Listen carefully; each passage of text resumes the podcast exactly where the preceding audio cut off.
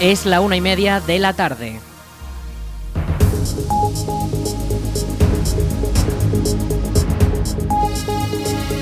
Buenas tardes, viernes 22 de septiembre comenzamos el espacio para la información local en el 107.4 de la FM en la Almunia Radio. Les habla Aritz Gómez, aquí arranca una nueva edición de la Almunia Noticias.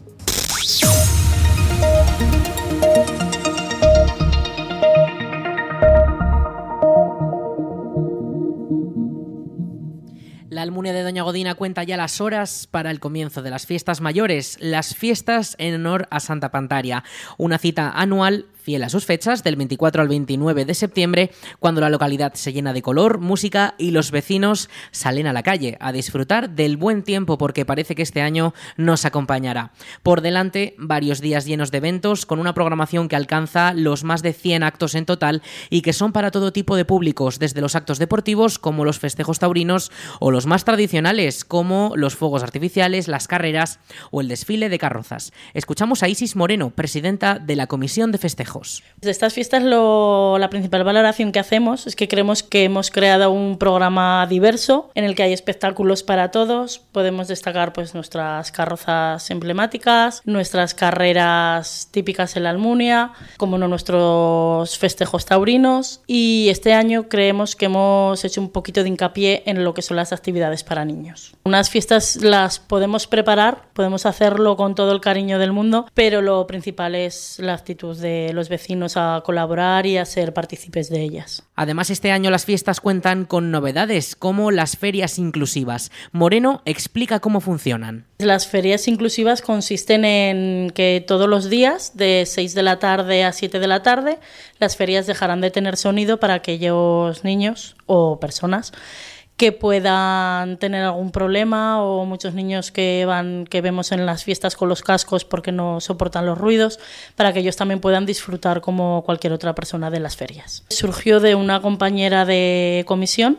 Paula, porque ella sí que está acostumbrada a trabajar con niños y está más atenta a estos problemas que hay. Y luego, aparte, desde la comisión, como hemos colaborado con, tanto con la asociación Pera de un chico de aquí de la Almunia, pues es como que una cosa nos lleva a la otra. El momento que da inicio a toda una semana de celebraciones es el chupinazo que cada 24 de septiembre a las 12 en punto del mediodía suena en el cielo de la Almunia y avisa de que oficialmente han comenzado las fiestas de Santa Pantaria. Tras él, los típicos pasacalles de concharanga, las verbenas y un no parar de música por todos los rincones. Desde la comisión ya tienen todo listo para que pueda salir todo perfectamente. La verdad que súper agradecidos con, con los compañeros de la brigada porque lo están dando todo todo en estos días intensos, con mucha presión, conmigo detrás metiendo más presión. Y ya solamente nos quedaría montar el escenario de la Viega Castillo, pero ese tendrá que esperar después de nuestro concurso de carrozas. Aunque las fiestas comienzan este fin de semana, ya han contado con los actos preliminares como el torneo de Rabino, el maratón de Guiñote o la noche de la coronación, donde se dio el pregón a cargo del pregonero de 2023, Juan José Moreno, en reconocimiento a su labor en la administración pública durante varias décadas. Una noche en la que también se presentó a las nuevas reinas de las fiestas, Patricia, Amaya, Paula, Ana y Araceli, y donde también se despidieron las reinas salientes. El programa con todos los eventos puede consultarse en la aplicación móvil del Ayuntamiento de la Almunia y todavía sigue a la venta en las oficinas municipales. Del 24 al 29, la Almunia acogerá las fiestas de Santa Pantaria para las que desde esta emisora les invitamos a que participen en todo lo que puedan y lo pasen lo mejor posible.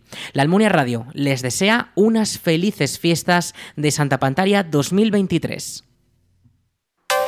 Durante las fiestas de Santa Pantaria serán varias las calles que sufrirán cambios en el tráfico para la celebración de los distintos actos preparados por la Comisión de Festejos y el Ayuntamiento de la Almunia.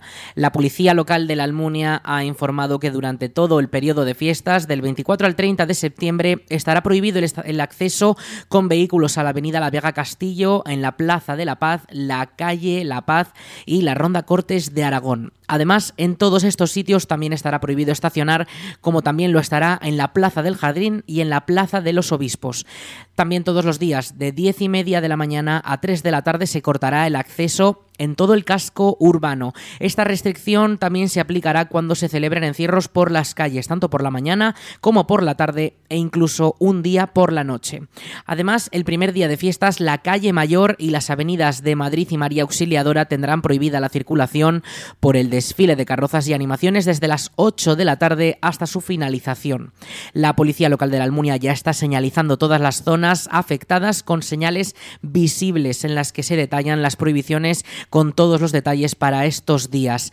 Además, en las inmediaciones del centro de la localidad habrá señalética indicando rutas alternativas para los visitantes que entren a la Almunia.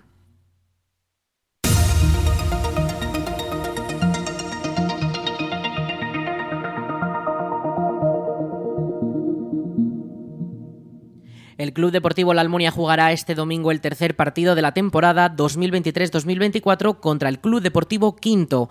El balón comenzará a rodar a las 10 de la mañana en el Tenerías de la Almunia en una jornada especial por el comienzo de las fiestas de la localidad. Fran Jurado, entrenador del Club Deportivo La Almunia, explica cómo preparan el encuentro. Eso es, eso es, ¿no? Pues un, un partido especial que los chicos, bueno, pues tienen que, la verdad que el horario es algo complicado por el tema de que no han podido ellos jugar el sábado entonces, para, para intentar acumular el mayor número de gente, que la gente se lo pase bien y esté a gusto con nosotros, pues ha puesto a las 10 de la mañana para luego poder ir al, al chupinazo de, fiestas y demás.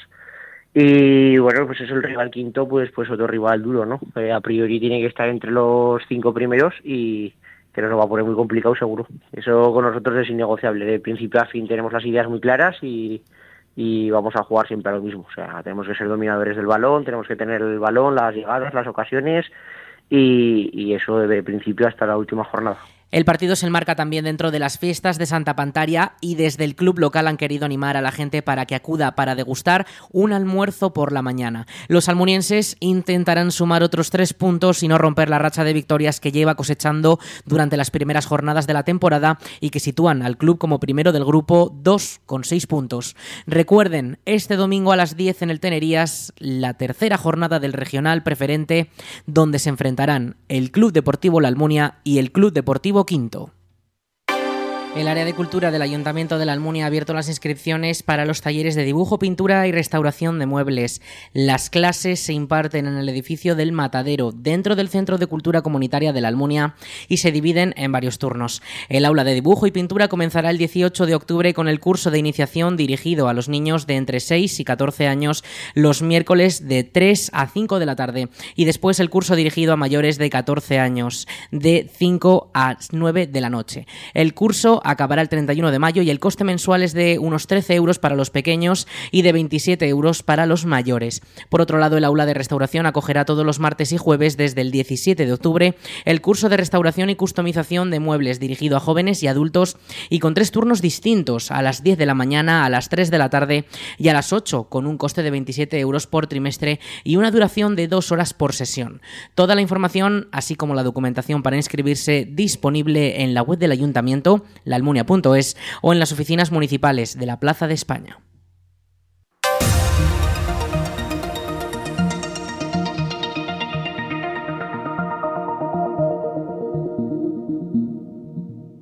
La Comisión Europea organizó este miércoles en Calatayud una edición especial de la gira Las Plazas de Europa, en la que participaron jóvenes del Colegio Salesianos La Viega Castillo de la Almunia junto a otros centros de la provincia.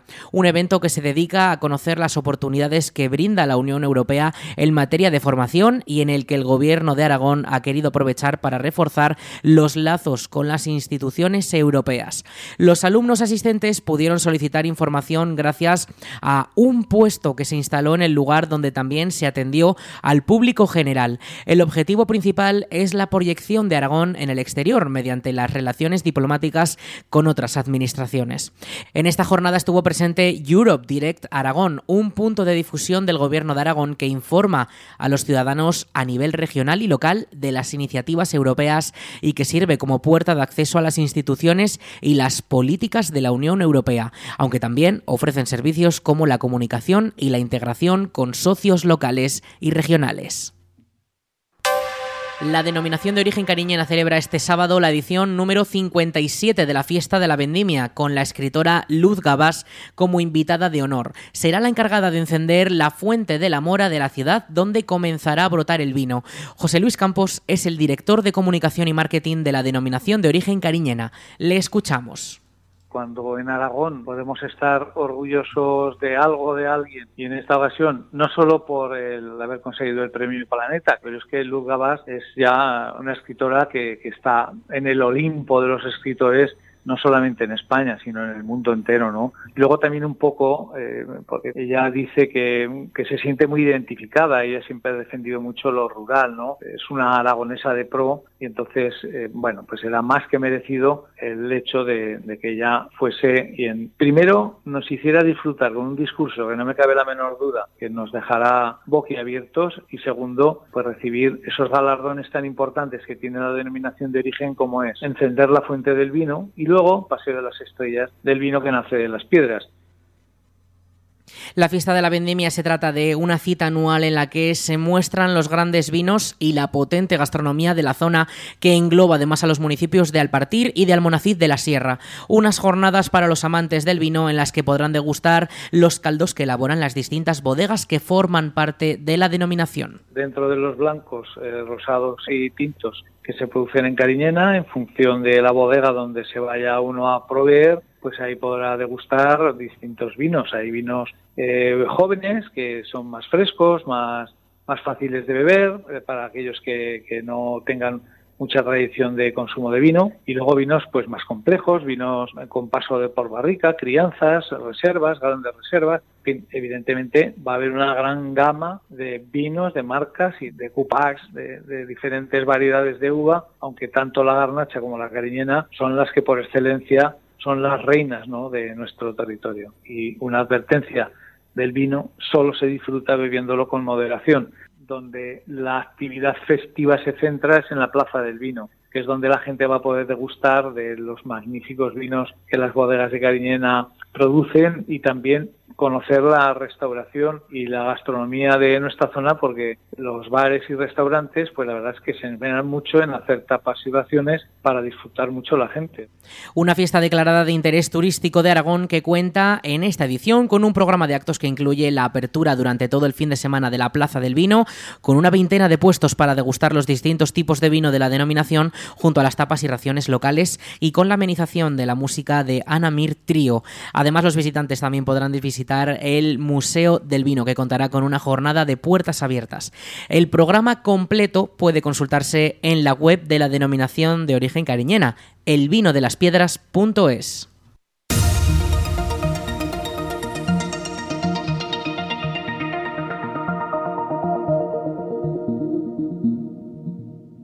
Morata de Jalón acogerá este fin de semana el Congreso Jóvenes por el Mundo Rural Vivo, unas jornadas que forman parte del proyecto europeo Rural Forks y que cuenta con el apoyo de la Diputación de Zaragoza y el Ayuntamiento de la localidad. Un evento abierto y gratuito que busca ser el punto de encuentro y reflexión sobre el papel de los jóvenes en los entornos rurales. Escuchamos al diputado delegado de Cooperación al Desarrollo de la Diputación de Zaragoza, Rubén Estevez. Va enfocada a empoderar a los jóvenes eh, en el mundo rural para mostrarles eh, todo lo que tiene que ver con iniciativas que hay eh, en el entorno del, mundo rural, que son muchas y, muy variadas. Han participado un total de 15 jóvenes que comenzaron la expedición ciclista eh, del el 23 de agosto por diferentes puntos de la provincia de Zaragoza y finalizaba el 3 de, de septiembre. Todos ellos tenían entre 18 y 30 años y como os decía, pues la idea es eh, eh, bueno, pues empoderar y mostrar, digamos, todas las eh, iniciativas enfocadas a una serie de valores de los objetivos de desarrollo sostenible para, para, que vieran la realidad de emprendimiento que hay en nuestra, en nuestra provincia. Las jornadas están organizadas por el proyecto Rural Forks, cofinanciado por la Unión Europea y que ha unido durante el verano a 30 jóvenes en dos rutas en bicicleta por Aragón y Castilla y León para descubrir las buenas prácticas de soberanía, eh, sostenibilidad y emprendimiento de zonas rurales. Ahora estos jóvenes pondrán en común lo aprendido y reflexionarán juntos sobre la experiencia. Desde Morata están orgullosos de poder acoger estas jornadas. Escuchamos a Nerea Marín, concejala de gestión cultural del Ayuntamiento de Morata de Jalón. Porque estamos muy, muy contentos de que se dé visibilidad al mundo rural, a la gente joven y con objetivos de sostenibilidad, de desarrollo, donde las mujeres también están muy presentes y, y donde se da a conocer eso, que la vida en el mundo rural también hay innovación, que hay mucha más vida de lo que se piensa y que que estamos encantados de que se haga en Morata de Jalón. Por su parte, la coordinadora del proyecto Erasmus Plus Rural Forks, Edurne Caballero, ha querido destacar el funcionamiento del proyecto. El objetivo del, de Rural Forks no solamente es que esos jóvenes conozcan la realidad o las experiencias concretas de los entornos rurales, sino que además lo cuenten y lo expliquen, porque Rural Forks es un proyecto de comunicación en el que los jóvenes han tenido que integrar todos esos conocimientos y luego trasladarlos. Y se han trasladado en forma de, de entradas en redes sociales súper divertidas, os animo un montón a que las veáis han escrito textos en, la web que redactan sus cuadernos de, viaje. La inauguración del Congreso será este viernes a las 7 de la tarde, donde se les dará la bienvenida a los asistentes. Seguidamente se presentará el proyecto y el primer día finalizará con un cineforum. El sábado 23 el grupo de jóvenes realizará el trabajo interno y por la tarde las actividades serán abiertas al público con tertulias, mesas redondas y un tiempo para reflexiones conjuntas. Tras la cena llegará el tiempo para disfrutar con la propuesta artística un espectáculo de telas, poesía y música, seguida de un concierto acústico y una sesión de DJ. Ya del domingo quedará clausurado el Congreso a las doce y media de la tarde con la recogida de todas las conclusiones de las mesas redondas. Todas las actividades del Congreso tendrán lugar en el Centro Cívico y la Biblioteca de Morata de Jalón, en la Plaza Agustina de Aragón, y los espectáculos musicales en la Plaza de España. La programación al completo puede consultarse en la web de la Diputación de Zaragoza, DPZ es el taller de Escuela Cerámica de Muel de la Diputación de Zaragoza tendrá jornadas de puertas abiertas del 23 y 24 de septiembre. Dos días para disfrutar en familia en los que se han programado actividades gratuitas en grupo para promocionar y dar a conocer el mundo del barro. Lo explica la directora del taller Escuela Cerámica de Muel, María Jiménez. Días 23 y 24 de septiembre, el taller Escuela Cerámica de Muel abrirá sus puertas para realizar actividades relacionadas con la cerámica y acercar esta tradición a las familias, a los niños y adultos que nos visiten. Los grupos son reducidos para ofrecer la mayor calidad a los visitantes y que puedan disfrutar y conocer nuestra cerámica tradicional. Las actividades consisten en una visita guiada donde a través del visionado de un vídeo adaptado a las edades del grupo se les explicará el proceso de la cerámica desde el inicio, donde solamente tenemos un trozo de barro hasta que se convierte en una pieza terminada y decorada. Conocerán las temperaturas de nuestros hornos, los tiempos de cocción, la forma de esmaltado y, y podrán ver a una de nuestras decoradoras pintando una pieza. Después comienza la parte práctica, donde con ayuda de nuestros alfareros podrán modelar una pieza de barro, realizar su propia eh, creación y posteriormente pasarán a la zona de los tornos y podrán tornear su propia pieza que unos días después, cuando ya esté seca, podrán pintarla y tener un bonito recuerdo de la cerámica de muel. Una vez terminadas las actividades con el barro, pasan a esmaltar un vaso de cerámica, lo cocerán en nuestros hornos con la técnica del raku. Esta técnica es japonesa y ofrece unos resultados espectaculares en muy poco tiempo. Y por último, los más pequeños de la casa podrán decorar su propia pieza. Tendrán a su disposición una figura de barro y podrán pintarlo como a ellos más les guste, pues poniendo a prueba su creatividad. La principal función del taller Escuela Cerámica de Muel desde su creación en el año 1964 ha sido la recuperación de la cerámica tradicional. Y en estos momentos nuestro objetivo principal es difundirla y que las familias y los visitantes que quieran venir a estas jornadas conozcan cómo es nuestra cerámica, cómo se ha recuperado y cómo está evolucionado, cómo está evolucionando, además de conocer el oficio de alfarero, la dificultad que tiene y que pongan en valor el trabajo que aquí se realiza diariamente. Las actividades tendrán una duración de dos horas y es necesario reservar plaza ya que son limitadas. Los interesados pueden hacerlo llamando al 976 14 52 25. Lo repetimos, 976 14 52 25. La visita incluye una guía por el centro de una media hora de duración para ver qué instrumentos se utilizan en el proceso de la cerámica, cómo son los aparatos con los que se trabajan y podrán recorrer los talleres. Al mismo tiempo se les explicará la historia de las instalaciones de la cerámica de Muel y el proceso de creación de las piezas de cerámica. Los propios alfareros mostrarán cómo es su trabajo y habrá una exposición para comprobar cómo ha evolucionado la técnica de la cerámica. Toda la información puede consultarse en la web de la Diputación de Zaragoza, dpz.es. Más de 13.000 jóvenes aragoneses ya pueden solicitar el bono cultural joven de 400 euros. Los nacidos en 2005 ya cuentan con el plazo abierto para solicitar esta ayuda del Gobierno central que les permitirá adquirir y disfrutar de productos y servicios culturales. En la provincia de Zaragoza son un total de 9.810 jóvenes los que ya pueden hacerlo. El bono cultural joven es una tarjeta prepago con 400 euros que se podrán gastar en el plazo de un año en más de 3.000 establecimientos y servicios de todo el territorio nacional. El plazo para solicitarlo estará abierto hasta el 30 de septiembre en la web del Ministerio de Cultura. Los solicitantes podrán dedicar 100 euros para productos físicos como libros, prensa o discos, otros 100 para productos digitales como prensa digital, podcast, videojuegos en línea y plataformas virtuales, y los 200 restantes para artes vivas, teatro, ópera, cine, danza, museos o espectáculos taurinos.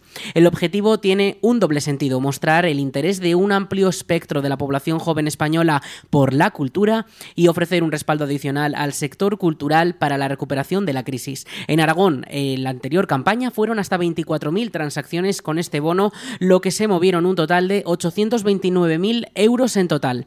Los ahora interesados pueden inscribirse en la web del Ministerio. Para ello necesitarán tener credenciales digitales como la clave simple o permanente o un certificado digital. Más información en bonoculturaljoven joven.gov.es.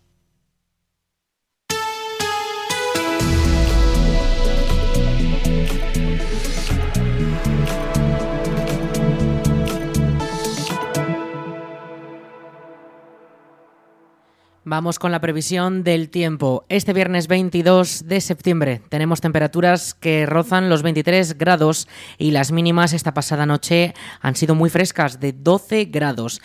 Hoy ya tenemos los cielos algo más despejados con alguna nube, pero eh, esas nubes, esas nubes no van a dejar nada de precipitaciones, o al menos no se las esperan hasta eh, la semana que viene, pero ya finales y muy remotas además, con muy baja probabilidad. Comenzamos un pequeño veranillo, aunque eso sí, estos primeros días va a ser algo fresco, ya que vamos a tener 22 grados de máxima durante mañana sábado, 9 de mínima, van a bajar todavía más esas mínimas durante el sábado y el domingo. Las mínimas durante las fiestas, eh, vamos a analizar ahora todo ese tiempo, para las fiestas de Santa Pantaria van a ser eh, primero algo mínima, algo bajas y luego irán subiendo poquito a poco hasta poder rozar los 17 grados 16 algunos días concretos. Mañana 23, sábado 23, eh, los cielos despejados, prácticamente ni una nube veremos y el viento soplará pues con rachas de hasta 15 kilómetros por hora durante las primeras horas de la mañana, pero ese viento va a remitir y no nos va a acompañar tanto durante las fiestas con rachas de hasta 10 kilómetros por hora. El domingo, día festivo, aquí ya en la Almunia, el día del chupinazo, la víspera, que también se suele decir, cielos completamente despejados, 27 grados de mínima, pero atención, la mínima, como decimos, será de 9, hasta casi 20 grados de diferencia térmica entre la mañana y eh, la noche. Ya el lunes 25, día grande en la Almunia, día de la patrona de nuestra localidad, 28 grados de máxima, 11 de mínima, situación en el cielo igual, cielos despejados, sin ninguna nube, sin probabilidad de precipitaciones, y el martes 26, situación muy similar con hasta 31 grados de máxima y los cielos totalmente despejados. También durante el miércoles 27 situación parecida, podría haber alguna nube, pero no se esperan tampoco eh, precipitaciones. Concretamente, eh, ningún día de las fiestas se esperan fuertes precipitaciones, no se tienen previsto que, haya, que caiga lluvia, eh, tampoco que se formen tormentas, la Agencia Estatal de Meteorología no mantiene ningún aviso activado. Y como decimos, esas temperaturas máximas van a ir subiendo. El miércoles 27 y el jueves 28 tendremos 32 de máxima, eh, irán descendiendo un poquito de cara al fin de semana siguiente, pero bueno, se quedarán en torno a esos 28-29 grados. Las mínimas, como les decimos, también se van a establecer en torno a los 15-16.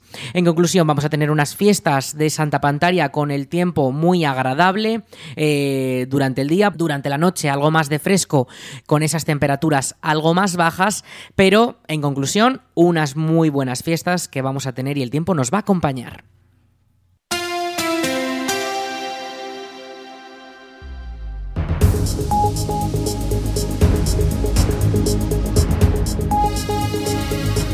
Hasta aquí toda la información de este viernes 22 de septiembre en el que les hemos contado toda la información local y sobre todo referente a esas fiestas de Santa Pantaria que comienzan, recordamos, este domingo 24 a las 12 en punto del mediodía.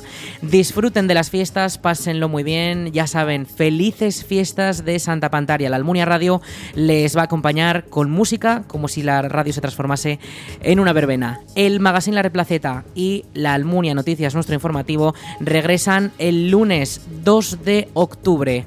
Hasta entonces, ya saben, toda la información en nuestra página web, laalmuniaradio.es. Y ahora en unos minutos, nuestros compañeros de Aragón Radio.